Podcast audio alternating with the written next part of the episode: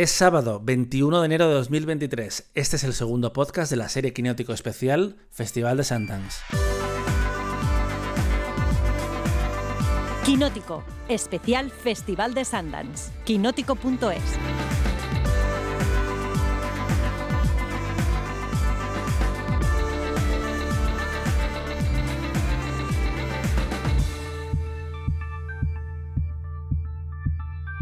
Hola a todos, no soy David Martos, lo siento, soy Dani Mantilla. Hoy le hemos robado el programa. Yani, bienvenida a este quinótico eh, festivalero. Oye, sí, gracias. Aquí estamos dando la, dando la lucha. Eh, bueno, lo sentimos David, pero ahora eh, este podcast es nuestro y es que vamos a hablar de las muchas películas que vamos a ver en Sundance, las, las que se nos van a escapar. Todavía no hemos empezado oficialmente el festival porque como decíamos en el podcast de presentación, para eh, la gente que lo ve desde sus casas empieza el sábado por la tarde, pero como hemos hecho o vamos a hacer entrevistas con el equipo de Mama Cruz, ya la hemos podido, podido ver, se ha levantado el embargo y podemos hablar de la nueva película de Patricia Ortega. ¿Pasas tiempo con tu esposo, hija mía? Sí, padre. Pero somos como dos amigas jugando a la canasta. ¡Mi amor! ¡Hola! Qué mi alegría. niña, ¿cómo estáis?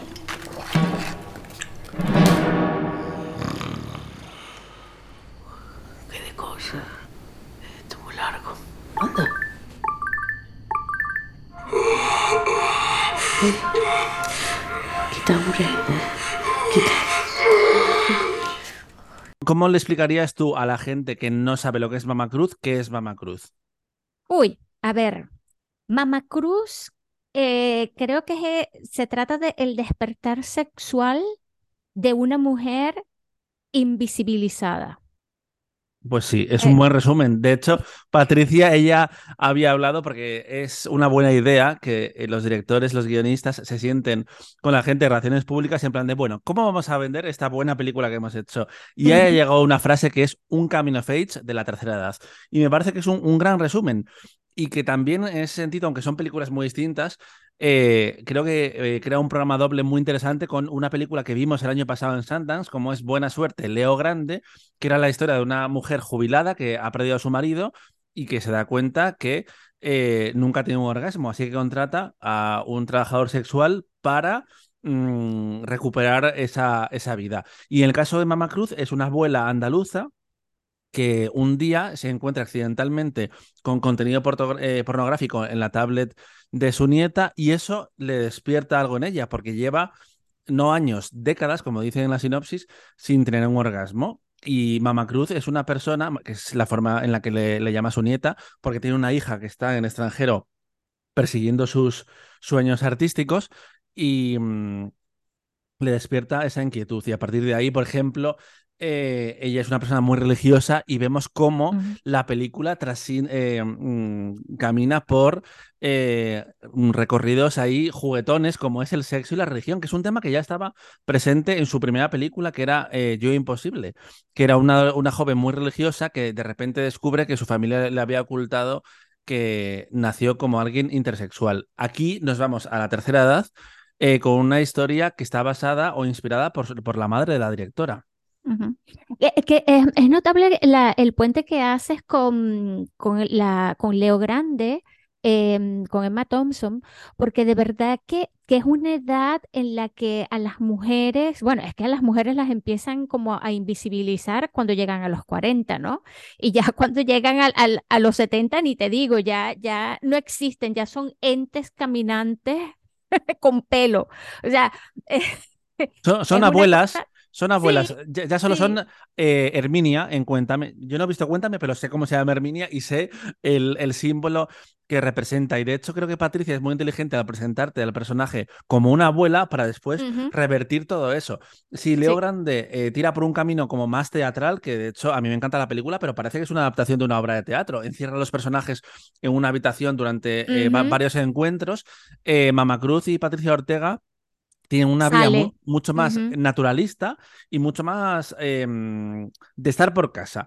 Que a mí me maravilla eh, como una directora que es venezolana y que realmente eh, vino a España poco antes de hacer la película, porque ella me contó que emigró a Argentina, que no le salió bien esa experiencia, pero que conoció a Almo Figueredo, el productor del Inconveniente, que fue también la persona que pensó en Kitty Mamber para, para este personaje. Y acabó haciendo una película eh, en España, que es algo que tú no sabrías si tú ves eh, Mama Cruz. Cierto, cierto. Y sabes, esto que dices que, eh, que, que lo, que a diferencia de Leo Grande, pues lo lleva a otras partes. Hay una cosa súper fascinante en esta película y es cómo se crean las alianzas femeninas en, este, en, en ese grupo de, de mujeres que están, que están explorando su sexualidad. Ahí, eh, eh, ahí hay un, una, un, un grupo bastante, bastante interesante está la, una mujer que, que, que tiene cáncer de mama, está, eh, hay otra mujer que, que es bastante voluptuosa, que es gorda, pues, y, y que, y que son mujeres que, que recalan allí en ese grupo y, y se crea una, una especie de, de, de- de linda cofradía eh, y, de, y de alianza, y de alianza que, que es de verdad algo que Patricia lo ha hecho muy, pero muy bien. Y todas las actrices que están allí, pues dan la nota, ¿no? Totalmente. De hecho, eh, hay un momento muy bonito con Maripaz Sallego, que es una actriz que eh, ganó relevancia en España haciendo de, mm, de la serie Allí Abajo, que hace de esta mujer que tiene una enfermedad. Y hay un momento muy emocionante cuando están en el hospital que va a ver la Mama Cruz y le ha, le ha mm, regalado un conjunto de encaje muy sexy y le dice eh, su amiga, en plan, no, quédatelo tú porque ya va siendo hora que hagas cosas para ti. Que también es un poco ese perfil de, eh, mm, de mujeres, porque generalmente son mujeres que viven para otras personas, cuya existencia es. está basada en ser la abuela de, la madre de, el, el marido de. Y es muy interesante lo que eh, dices del- de las relaciones femeninas, porque es verdad que en los últimos años... Para bien y para mal, hemos hablado mucho de empoderamiento, de sororidad, para mal en el sentido de que a veces utilizamos tanto una palabra que se pervierte un poco el, el sentido original. Que algunas actrices se quejan de esto, de dejemos hablar de mujeres fuertes porque en el fondo como que no quiere decir un poco nada y todos caemos un poco, eh, periodistas, directores, actores muchas veces Ujú, también en, ujú. en esos términos. Y, y me gusta mucho también cómo la película eh, elige retratar el deseo sexual femenino a través de, de perfiles que, como decías antes, generalmente no se cuentan en las películas o no son es. personajes sexuales. Y aquí eh, llegan a, a través de, de, pues, un grupo de tupper sex y, y vemos cómo el sexo abre nuevos caminos, porque hay otra escena que a mí me resulta muy emocionante y creo que es uno de los grandes momentos de Kitty Mamber, que esta va a ser su tercera nominación al, al Goya. No, no hay que hacer esto de ver las películas y decir, voy a pasar esto en los premios, porque te centras en lo que no es, no es eh, interesante, pero yo creo que va a pasar porque está fantástica. Es, un, es uno de esos personajes, un sueño, y de hecho, eh, como decía antes, fue el productor el que pensó en Kitty Mamber, porque ya habían trabajado juntos en El Inconveniente, donde ella estaba divertidísima en un Es registro, sí. en un registro muy diferente. eh, como más casi sitcom, pero en una película. Sí. Y esto es una clave mucho más realista. Y contaba. Patricia Ortega que ella en realidad la imagen que tenía de Kitty era de la chica Almodóvar, de las películas de los años 80, y que no había visto sus películas recientes, pero que decidió eh, empezar por ver entrevistas y que se enamoró del carácter que tenía ella, de cómo podía ser al mismo tiempo una mujer dura, pero vulnerable, y que eh, esa dicotomía del personaje le encajaba muy bien para lo que había eh, visto con, con Maricruz. ¿Qué te pareció a ti, Kitty? A mí, a Kitty, de verdad que me parece una tipa extraordinaria y en este, en este papel está, bueno, es que no tiene nada que ver, tú dijiste lo del inconveniente, no tiene, un- una cosa no tiene nada que ver con la otra y, esta, y ahí está, eh, digamos, su, su gran capacidad de desaparecer ella detrás de los personajes, ¿no? O sea, darle el cuerpo eh, y, y, y su, y su gestualidad y todo esto pero, eh, pero desaparece, no las podrías reconocer eh, en un personaje en el otro. Y hay una cosa, eh, este, que estoy así como que parezco, que estoy así como elect- electrizada, pero es que hay una, hay una cosa que, que en este despertar sexual, que es por lo, y, y aunándolo a lo que tú dices, que, que es un tipo de mujer que siempre ha vivido para los demás, em, eh, eh, se crea un diálogo que es una parte súper emocionante de la película, al menos para mí, que es cuando, cuando ella habla con su hija a través de Zoom. ¿sí? Y, y le pregunta que si ha- este, que cómo han sido sus orgasmos, que si ella de verdad ha tenido orgasmos. Y e- esta no es una, no es una, una, un tema de conversación, no suele ser un tema de Mm. conversación entre madre e hija por mucha, por mucha, digamos, eh, empatía que haya, por mucha cercanía que haya y todo esto, ¿no? Porque hay un choque generacional y esta idea de, de imaginarte a tu mamá eh, follando o teniendo un orgasmo o masturbándose o tocándose, eh, de verdad que, que nos han hecho mm, esas imágenes muy grotescas, ¿no? Y, y, y, y el afán de, de, de, de Patricia de darle una normalidad a esto, em, de verdad que ba- es bastante loable. Totalmente. Y ahora vivimos unos tiempos de la democratización del placer un poco con el auge de productos como el Satisfyer, que, a ver, consoladores, dildos, lo que sea, siempre existió. Pero yo creo que el Satisfyer lo trajo un poco a eh, las personas normales, en plan, a cualquier persona. Eh, de hecho, yo, eh, es una confesión un poco extraña, pero la voy a hacer para nuestros oyentes de estos especiales de Sundance. Yo hubo unas navidades que le regalé a mi hermana y a mi madre un Satisfyer. Ay, ay, Eh, ay. Así es, lo- los Reyes Magos. Y me acuerdo que mi padre me puso una cara un poco como la que pone eh, el marido de Mama Cruz de, pero vamos a ver, vamos a ver, ¿e- e- ¿eso un poco qué es? Que también es eso, la, falta de comunicación que hay entre el, personaje del, del marido y de la mujer, como el sexo ha desaparecido ya de sus vidas y parece que por pensar en ello eres un, un vicioso o por ver de repente a una figura de Jesucristo y que te resulte erótico, que yo tenía la duda de si se podía hablar de esto o no, pero de repente esta semana se ha publicado el cartel de la película que me parece fantástico Sí. y es eh, Kitty Mamber acercándose de una forma sensual eh, y ligeramente amenazante a Jesucristo porque le encuentra muy sexy y sin, sin desvelar cómo es la escena en particular. Me acuerdo que Patricia contaba que no había influido la película porque la, había visto después de hacer Mama Cruz, pero que le recordaba a Dolores Guapa, que es un documental que está este año nominado a los Feroz sobre la relación entre la comunidad LGTB y, y la religión, la Semana Santa y demás. Y recordaba cómo mm, algunos de estos cofrades que hacían los trajes, los, los Jesuses, eh, decían que se inspiraban en sus amantes para crear esos eh, Jesucristos. Por eso dice Patricia, están tan buenorros. Y sí, hay un Jesucristo buenorro en, en Mama Cruz, que también hablabas de esa escena con la hija, pero hay otra al final de la película que también, que, creo que es mejor no, no desvelar, pero que es, es muy emocionante. Sí. Eh, eh, ¿sabes qué? Em, la película empieza con el, con el, eh, con el mito que me pareció, yo dije, bueno, ahí es donde está Patricia y la venezolanidad de Patricia, porque empieza con Mamá Cruz viendo una escena de, de una telenovela que se llama Abigail. Y, y, y claro, eh, es, este, ¿qué es una telenovela para una persona de, de- la edad de, de Mamá Cruz? Pues es la representación del romanticismo, ¿no? Y hay como una ruptura de abajo con el romanticismo y vamos a empezar a, a explorar otras cosas, ¿no? Y eso de verdad que es muy significativo porque, porque las mujeres, a las mujeres siempre se nos ha dado como que, bueno, y también yo creo que a los hombres, como que vivir del cuento del romanticismo.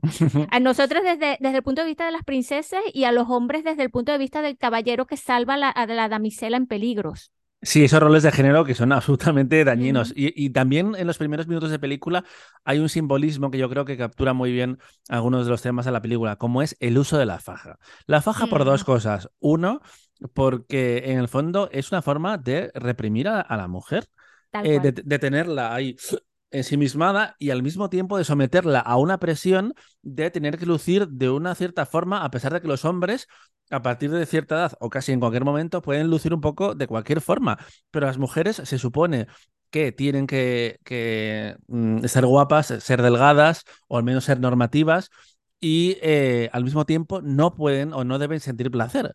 Y creo que son esas ideas, a veces visuales, a veces más eh, claras como eh, lo de la pasión de la telenovela, que también eh, es que es un elemento que sigue funcionando a día de hoy. Pasión de Gavilanes, tú lo ves y es un culebrón, pero es sexy. eh, van sin camiseta, tienen el pelo largo, tienen ese juego de la fantasía. Y también hablando de la religión, del sexo, em, cómo se relacionan muchas veces para, para las mujeres y las mujeres mayores conceptos como el castigo y el placer. Eh, y el deseo, y el deseo en este caso. Son, El son, castigo, el placer y el pecado, todo va unido. sí, sí, sí.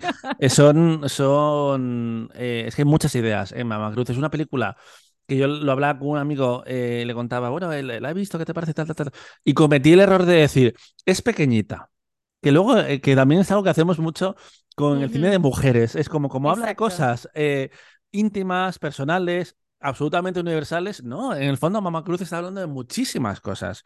Tal Y, cual. y eso lo, lo convierte en una película eh, mucho más grande que, que todo eso. Así que eh, también deberíamos tener cuidado con cómo hablamos de ciertas cosas y al final lo, lo que hacemos un poco es situar en una caja a, a la gente y ponerle unas etiquetas de nuevo que nosotros somos los primeros. Luego nos quejamos de situaciones, pero participamos de eso. Y yo lo hice y mi Mm. amigo me lo dijo y me di cuenta de que tenía razón. Mm, sí. Y bueno, fíjate que este, mm, a mí de verdad que, que me parece un puntazo que el Festival de Sundance la haya escogido para que esté en su, en su programación, ¿no? Y, y esto, eh, recordemos que el año pasado Cerdita, bueno, guardando las distancias y todo esto, pero Cerdita empezó su gran carrera en Sundance y bueno, este, ¿quién quita? Que, que Mamá Cruz también tenga un recorrido eh, mm, similar o, digamos, eh, más llamativo que cualquier otra, o que cualquier otra película que, que, de, que hemos visto muchas películas que tienen algo, pero que pasan sin pena ni gloria, ¿no? Así es, Cerdita el año pasado fue exhibida dentro de la sección Midnight, más es- especializada en el cine de género, y tanto Mama Cruz como Slow y La Pecera, que son todas las películas que tienen producción española este año en Sundance, eh, forman parte de World Cinema Dramatic, que básicamente es la sección de ficción internacional. Como vamos a estar toda, toda la semana hablando de películas, eh, os que- irá quedando claro estos conceptos, pero en este caso son 12 películas las que componen esta sección y tres de ellas son, son parcialmente o totalmente, en el caso de Mama Cruz, españolas y aparte de cine latino, que decir que, que está, está muy guay.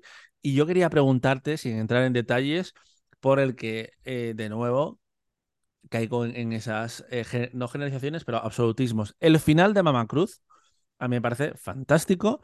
Eh, ¿Qué te parece a ti? Sin, sin desvelar mucho, hablamos de, de ello con Patricia Ortega en la entrevista que podéis eh, leer en Quinótico, si queréis indagar ahí un poco más, pero ¿qué te, qué te, qué te sacó? Chico, eh, este, me parece que cuando tú, eh, cuando tú vas cuando acompañas una historia, ya como cuando faltan como 10 minutos, tú dices, ¿de qué manera lo va a terminar? Por favor, no me la cagues. Y yo creo que, que Patricia hizo lo que tenía que hacer. Le, le da un final bastante digno, le da un final em, que no, que no, si bien no cumple con las expectativas, eh, pues yo creo que es un buen cierre para la historia. Y conversa de nuevo también con Leo Grande, eh, Ujú. pero eh, y los mensajes son distintos, pero el lenguaje que, utiliza- que utilizan eh, una y otra, eh, porque no son dos directores, y yo creo que, se- que dos directoras, y se nota también la forma de contar Sí. historias. Ujú. Em, es, es, es- es- impactante y mucha gente va a decir, es valiente, que es como, vamos a ver, eh, de nuevo, ojo con las palabras, porque no- eh, si- si ese final lo hiciera Angelina Jolie, dirías, es subtuoso, es sexy. Es- no, no, este final es poético y es una declaración de, de intenciones, de cómo Exacto. la vida, el placer, la luz. Y mm, es un canto a la vida, realmente, y aprovechar el tiempo que, que- que tienes y a no arrepentirte. Porque luego ta- está esto tan católico del sacrificio, la culpa, eh, que, Ujú. que- que se, se, mm, representa en la película a través de la hija y de la madre y, y- y las decisiones que tienen que tomar a menudo las mujeres, también los hombres, pero históricamente más las mujeres, porque tienen que sa- sacrificar su parte profesional por su parte personal, etc, etc. Y es que de nuevo eso, Mama Cruz es muchas cosas al mismo tiempo. Sí, así es. Ay, qué Eh, felicidad hablar de esta película, de verdad que sí. A mí me gustó viéndola y, y me gustó más hablando eh, con, con sus responsables y después comentándola aquí contigo porque hay como películas que te crecen cuando, cuando hablas de ellas. No siempre vamos a tener tanto tiempo para hablar de una película porque a partir de, de unas horas eh, ya vamos a empezar a ver varias al día. Y en Sundance ya han empezado. Yani, no sé si tú has estado pendiente de Twitter, pero yo ya he leído a, a gente y ya me he sacado dos entradas que no tenía antes, así que la, la pila de, de es- bueno, no, es- no son screeners, pero bueno, va creciendo. Y una película que tú hablaste en el primer podcast, que era Radical, la de Eugenio Derbez, o igual lo hablamos antes, fuera de micro, ha tenido buenos, buenos comentarios, así que me la he Sí. pedido también. Qué bien. Y también me he cogido una eh, protagonizada por Sarah Snook de la sección Midnight que ha comprado Netflix eh, justo antes del festival. Así que iremos viendo y también comentaremos un poco pues, las noticias que salgan de industria dentro de Sundance, que se va comprando, que se, que se dice. Sí, porque ya ha habido varias compras, así que, y compras importantes. Así Sí, que sí, bueno. sí, sí. Siempre se hace mercado. Recordemos que en los últimos dos años Apple TV se volvió loca. Apple TV Plus eh, se volvió loca y pagó eh, 25 millones por Coda. Le salió genial porque acabó ganando el Oscar a Mejor Película y humillando a Netflix en el camino. Y, el año pasado pagó 15 porque eh, como que el mercado estaba en otro momento con la pandemia y todo esto por baila- eh, Bailando con la Vida, que era eh, Chacha Real Smooth. Las dos ganaron el premio del público, por cierto, así que eh. Apple TV tiene, tenía buen ojo.